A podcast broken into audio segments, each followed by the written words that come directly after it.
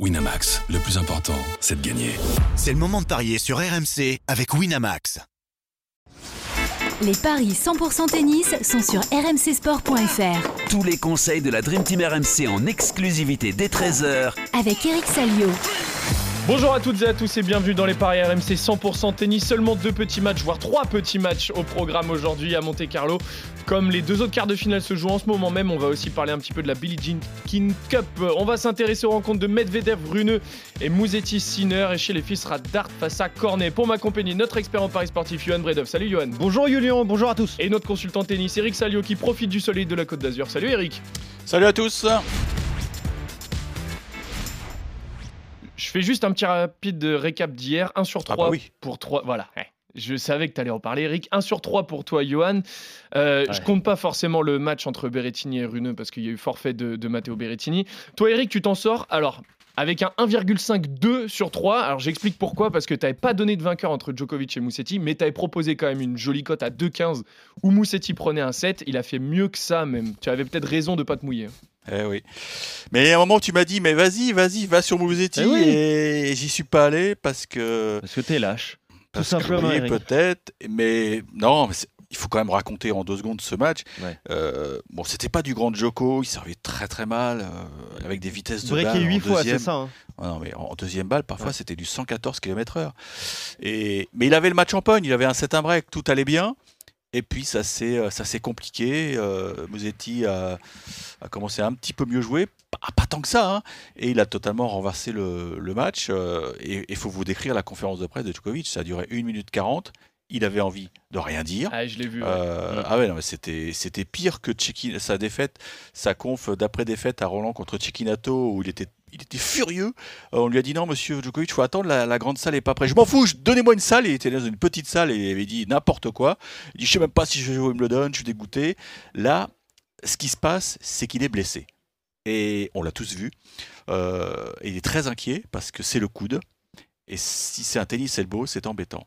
Ouais. Et si jamais vous êtes fan de, de Joko, vous allez sur le compte Twitter de, je la cite parce que c'est une amie, mais c'est surtout une, excellente photographe, Corinne Dubreuil. Corinne Dubreuil, dimanche, elle était sur le cours d'entraînement où il s'est blessé. Et elle a entendu un cri, mais déchirant. Et vous avez quatre photos qui montrent vraiment que ce jour-là, il a souffert terriblement. Donc, euh, il n'était pas d'humeur à, parler hier. Donc voilà, inquiétude pour Djokovic, qui normalement est inscrit la semaine prochaine à, à son tournoi euh, en Bosnie à Banja Luka, puisque c'est une date qui appartient à, En la Serbie. famille Djokovic. Non, non, en Bosnie. En, en Bosnie, c'est en Bosnie. c'est en. Bosnie, ouais. Donc euh, il va y aller, je pense, mais c'est pas sûr qu'il joue. Donc il va, Ouais. il va attendre le dernier moment pour dire euh, j'y vais, j'y vais pas. Et puis l'autre nouvelle, puisqu'on parle des cadors, c'est le forfait de Nadal pour, euh, pour Barcelone. hein, je, vous, je vous en parlais hier. ouais. C'est confirmé. Et là, ça devient aussi inquiétant. Ouais, donc tu l'avais quand même vu cette. Enfin, peut-être pas en tout cas cette victoire, mais au moins que Moussetti allait prendre un set. Ouais, donc, 2-15, c'était une belle cote. C'est vrai que c'était 5 c'était la cote la cote, victoire de l'Italien. Ouais, hein. c'est ça, ouais. Ah, là, c'était fa- fabuleux. Là. ouais, on Mais parlera tout à l'heure de l'autre match qui a eu lieu euh, entre Zverev et, et Daniil Medvedev parce que Mm. c'était aussi un super match. On commence tout de suite avec le premier match qui nous intéresse, Daniil Medvedev, justement face à, à Holger Rune. On savait que Zverev allait lui poser des, des problèmes, ça a été le cas, mais Medvedev s'en est quand même sorti en 3-7 après avoir perdu le premier. De l'autre côté, le Danois n'a pas eu besoin de jouer face à Berrettini qui a déclaré forfait après une douleur aux obliques, si je me trompe pas. Donc Rune sera sûrement plus frais physiquement. Est-ce que du coup il est favori pour Eh ce oui, match? il est favori, euh, Julian. C'est 1,72 la victoire euh, d'Holger Rune. 2,15 celle de Daniil Medvedev. T'en parlais de ce forfait, il arrive frais, Rune, et ça peut compter parce que euh, Medvedev sort d'un combat énorme. Eric, hier, 3 heures de jeu et euh, il s'en est sorti en, en 3 manches 7-6 dans le tie-break du troisième set. Il a sauvé même deux balles de match hein, face à, à Sacha Zverev, hein, deux joueurs qui se connaissent euh, très très bien. Donc voilà, ça peut aussi peser dans les jambes. Il joue quand même bien, Daniil Medvedev. hein. Il déteste la terre, mais on, en parlait hier, Eric. Il est redoutable avec ses coups de butoir du fond de cours. Il sait tout faire. Il défend moins bien que sur dur, mais quand même, c'est toujours aussi euh, solide de ce côté-là. Il est fort des deux côtés. Est-ce que tu le vois réaliser l'exploit? Moi, je pense que Rouneux va l'emporter, mais ça peut être un match serré hein, encore.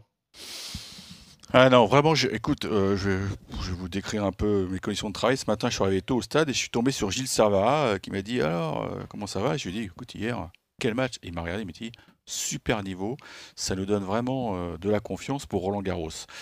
Donc, ils vont aller à Roland avec d'autres ambitions parce que vraiment, c'était un match exceptionnel qui s'est fini, je crois, à 23h, donc c'était des conditions de jeu très lentes. Ils se sont mis une, ils se sont tirés une bourre incroyable. Et c'est vrai que mentalement, euh, Zverev a pêché puisqu'il a servi deux fois pour le match, une fois dans le deuxième, une fois dans le troisième, et il a même eu des balles de match dans le time break. Et Medvedev, il est, bah, c'est ce que je disais hier, hein, c'est pour ça que je l'avais joué. Il, il est sur une confiance extraordinaire, Ouais, c'est ça. ouais. comme si rien ne peut lui arriver. Et moi, j'ai vu ses, ses capacités à, à bouger sur terre. euh, non, c'est. C'est beau. C'est beau. Alors maintenant, c'est vrai que la programmation, c'est ce que je dis à Gilles, vous n'êtes pas gâté par, par la pro. Ouais. Il m'a dit oui, mais on peut rien faire parce que Rouneux euh, est inscrit en double. Ah oui. Donc Rouneux doit, jouera son, son quart de double après le match. Donc il pouvait pas mettre ce match en quatrième rotation, sinon Rouneux aurait fini à pas d'heure. Ouais, il est avec Taylor Fritz en plus qui Ouais, lui aussi va jouer Fritz. Ouais, ouais. Mm.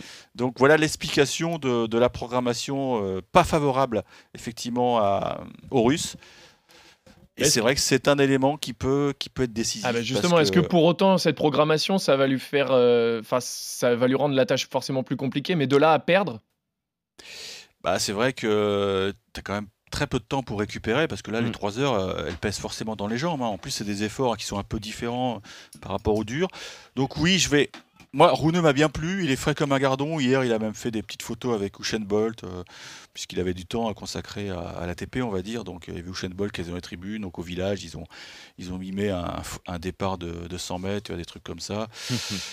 Il est, euh, il est à l'aise sur terre, on en a parlé hier. euh, il a d'autres armes que Zverev, parce que Zverev, c'est un métronome, mais Zverev, ça devient. Comment dire C'est trop mécanique comme jeu. Ouais, ça, ouais. Alors que Rouneux, il y a de la fantaisie, il y a des variations. Et c'est ce qui peut perturber Medvedev. Donc je vais jouer Rouneux en 3. Ah, 1,72 déjà la victoire d'Olga Rune et en 3 manches c'est 3,65.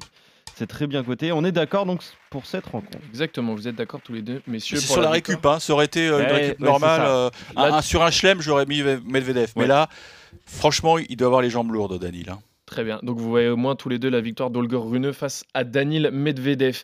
Le deuxième match qui va nous intéresser, c'est un duel entre Lorenzo Musetti et Yannick Sinner. Une rencontre 100% italienne. On en a parlé euh, tout à l'heure, Musetti qui a sorti le numéro 1 mondial Novak Djokovic après avoir perdu le premier set, qui n'en croyait pas ses yeux à la fin de la rencontre.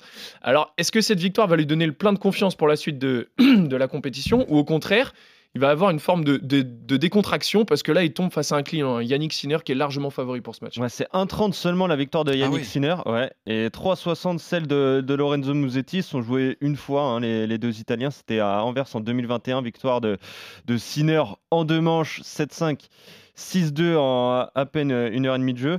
Euh, c'est vrai qu'il y a eu ce match hein, contre euh, Djokovic aussi. euh, Eric, euh, presque 3 heures de jeu. Là aussi, ça peut peser dans les jambes de l'Italien.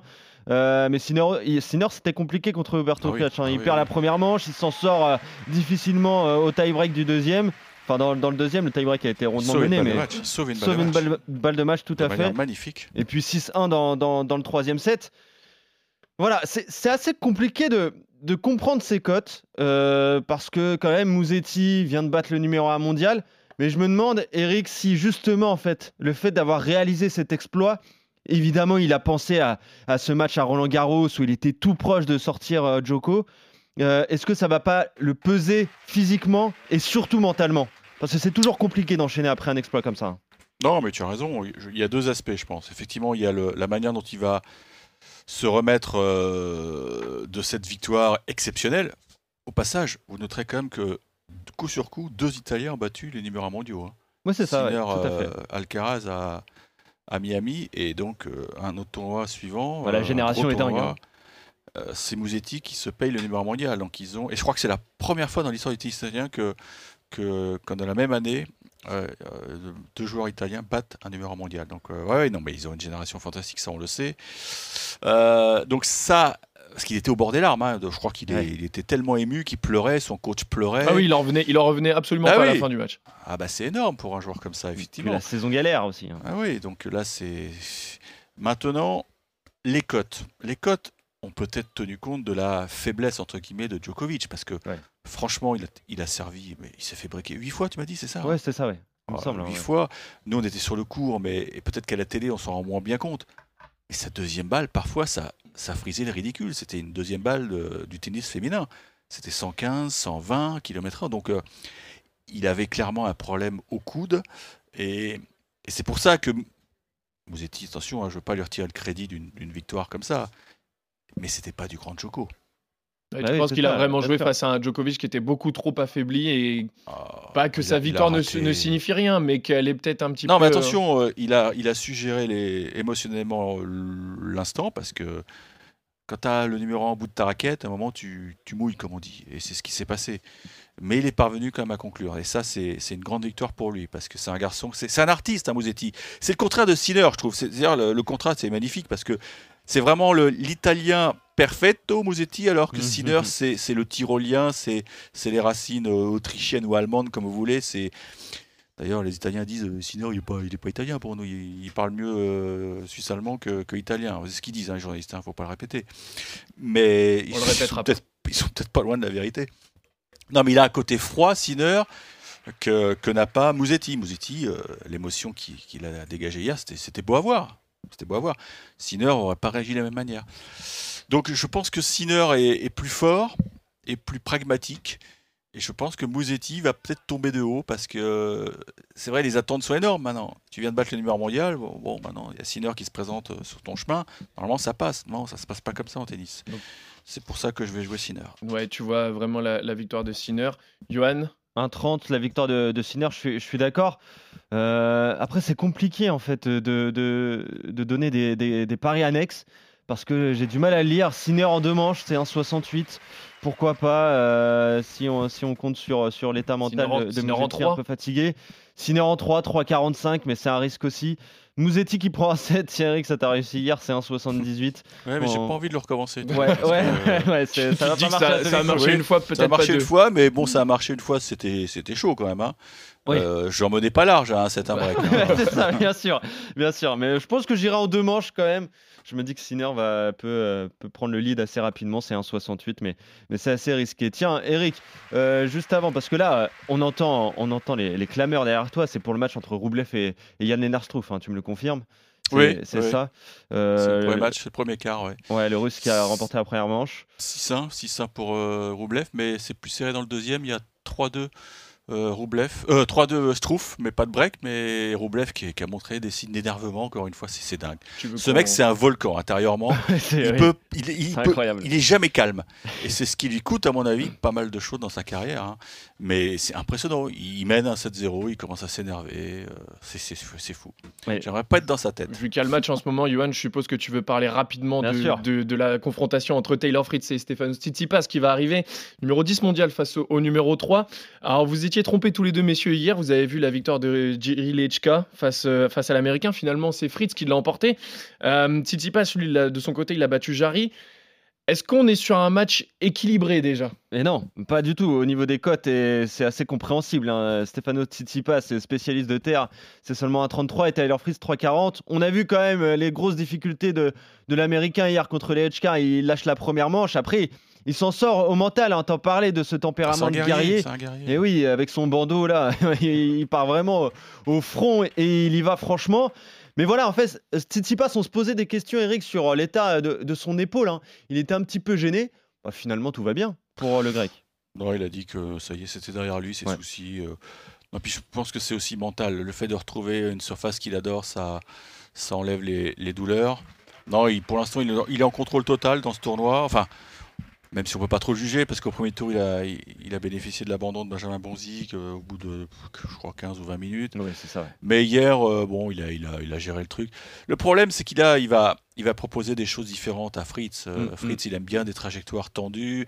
Là, Tsitsipas, il va s'amuser avec des, des, des coups droits très bombés, même des revers. Donc, ils vont vraiment aller au-dessus de l'épaule de Fritz. Je pense qu'il va pas beaucoup aimer l'Américain. Donc tu vois vraiment Tsitsipas facilement parce que moi j'avais une question à te poser quand je regarde justement les deux parcours des deux joueurs. euh, tu parlais de, de l'abandon, euh, enfin de, de l'abandon de Benjamin Bonzi. Après il a battu tranquillement Jarry. Alors que de l'autre côté tu as quand même Taylor Fritz qui a battu Vavrinka et Lechka. Est-ce qu'au niveau des dynamiques, enfin je veux dire, Fritz a quand même dû batailler pour arriver là, alors que Tsitsipas il est arrivé un petit peu, peut-être pas en mode détente, mais un petit peu plus facilement. Est-ce que le rythme de la compétition va pas lui jouer des tours à Tsitsipas Non, je crois pas. Je pense qu'il est, il est capable de, de hausser le curseur à tout moment. En plus, euh, bon, il a, il a un tel succès sur ce cours que ça, ça joue. hein. Il est quasiment invincible depuis. ouais, Mm. Il a combien? Il a 5, 12, 12 victoires d'affilée, ça doit être ça. Ouais, je crois. ouais. Euh, il a une confiance énorme euh, sur, ici à Monte Carlo. Et puis il a une confiance dans son, dans son jeu de terrien. Euh, maintenant, Fritz, il a gagné des matchs à l'arrache, parce qu'on le rappelle, contre Wawrinka, il Mm. a sauvé 5 balles de première manche. euh, il n'était pas, il était pas au mieux. Mais il se bat. Il, il va se battre. Donc euh, peut-être 2-7, mais peut-être un 7-5, 6-4, un truc comme ça. Quoi. Mais je Ouais, pense le- que ça peut se faire en 2-7. ouais. Le 2-7, c'est euh, 1,76. Et je regarde si on peut mettre euh, un certain nombre de jeux. Euh, au moins 19 jeux, 1 1,70. Au moins 20 jeux, 1,94. Ouais, Oui, ça va, ça va pas être une. euh, Je, enfin, je pense pas. je Ça va pas être une ça balade de une- santé quand même. Non, ça va pas être une correction, je pense pas, parce que Fritz, c'est un mec qui sert bien, Ouais. qui a quand même des coups droits euh, qui, qui font très mal, mais sur la distance, euh, le, le- le jeu de terrien de, de Tsitsipas, normalement, devrait, euh, devrait prévaloir. Très bien, Johan, d'accord sur la victoire. Ouais, d'accord, vous êtes, 1,33. tous- voilà, vous êtes tous les deux d'accord au moins sur tous les matchs pour l'instant. On part juste de Monte Carlo, direction la Billie Jean King Cup chez les filles avec la rencontre entre Harriet Dart et Alizé Cornet. 138e mondiale face à la française qui est 70e du classement WTA. Elles se sont rencontrées une seule fois sur le circuit, c'était l'an dernier à, à Montassir en, en Tunisie où Cornet s'était imposé Où 2-7-0. ça? Où ça? J'ai dit quoi? J'ai dit Montsir? T'as dit Montassir, c'est Ah. Monastir. À Monastir, pardon. Oh là, excusez-moi. À Monastir en Tunisie où Cornet s'était imposé euh, 2-7-0. Elle est favorite euh, pour ce match. Johan. Ouais, elle est favorite. euh, Alizé Cornet, c'est 1,50 la victoire de la française, 2,45 celle euh, de Dart, 138e mondial contre la 70e. T'en parlais. Par contre, je regardais un petit peu euh, la feuille de stade d'Alizé Cornet. Eric, il y a beaucoup de rouge hein, depuis le début de saison. Oui, oui, il y a beaucoup de Elle a ouais. deux victoires, euh, une en, euh, lors de l'United Cup, c'était d'ailleurs c'était même pas en 2023, c'était en fin décembre euh, Ouais, mais 2022. ça compte pour 2023. Mais ça compte pour 2023, c'était contre Carlet, l'Argentine. Ouais. Voilà, c'est pas vraiment une victoire référence. Ensuite, ensuite, elle a perdu contre Vikic, Cocciaretto, Leila Fernandez lors de l'Open d'Australie, Osorio à Lyon, Yastremka à Dubaï, Rodina à Indian Wells et elle a remporté enfin un match contre euh, Crowley, la- l'américaine à hum, c'est où? C'était à Charleston. Charleston. Charleston, ouais. Charleston, euh, en plus un match euh, facile, 6-0, 6-2 avant de perdre contre Je crois Kalinskaya. qu'elle était non classée, cette joueuse. Euh, oui, tout à fait. Elle était non classée. Euh, donc, euh, donc voilà, il n'y a pas de victoire de référence. Est-ce qu'on peut lui faire quand même confiance pour euh, cette compétition, Eric? Bah, euh, bon, donc, match de Fed Cup en dur indoor. En plus, tu viens de le dire, elle arrive tout droit de Charleston où elle a Ouais. joué euh, en extérieur sur terre. Même si elle perd, euh, perd un, un bon match de bonne qualité. Ouais, hein, Kalinskaya, c'était- ouais, ouais, en c'était pas mal. Mais bon, le problème, c'est voilà, tu, tu passes de, de, de la terre battue verte à l'indoor. Alors c'est vrai que Julien Belletto avait organisé un petit stage de préparation au CNE, donc elles ont eu le temps de, de se réhabituer à, à- au dur indoor. Mais euh, Dart, c'est une fille qui sait se sublimer en, en Fed Cup. Euh, même si euh, bah, elle joue parce que aussi euh, non elle est numéro 1 oui elle est numéro 1 elle aurait pu être numéro 2 si euh, Raducanu s'était présenté mais Raducanu a préféré parader en Allemagne puisqu'il y a le tournoi de Stuttgart qui commence la semaine prochaine et on sait que Porsche Eh oui. cité est l'un de ses sponsors donc Voilà. c'est pour ça qu'elle n'est pas là écoute moi je vais tenter la surprise parce que Ah, D'accord, ouais. donc- je suis d'accord avec toi. Alizé n'a pas de référence cette Ouais, année ça. Elle est toujours, euh, elle, elle a un bilan aussi très défavorable en Fed Cup, même si c'est une guerrière. Elle a- malheureusement, elle a, elle a jamais pu s'exprimer dans cette compétition. Elle est, elle est largement dans le rouge là aussi. Et Dart devant son public, c'est une fille qui va, qui va sortir un gros match. J'en suis absolument convaincu. Et c'est une fille qui a d'énormes qualités. Moi, je l'ai déjà vu jouer. C'est une fille qui est, qui est volontaire, qui, est, qui, ouais, qui va sortir un énorme match. J'en suis convaincu.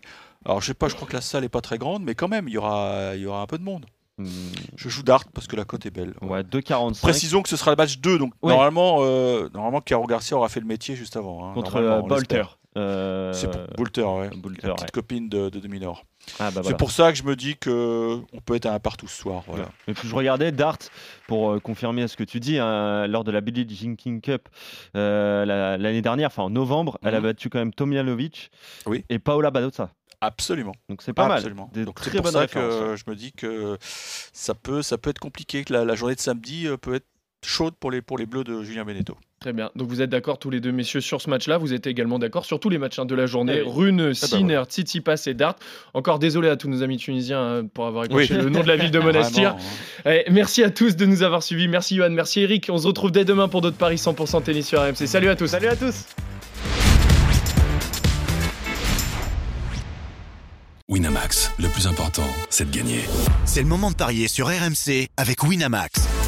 Les jeux d'argent et de hasard peuvent être dangereux. Perte d'argent, conflits familiaux, addiction. Retrouvez nos conseils sur joueurs-info-service.fr et au 09 74 75 13 13. Appel non surtaxé.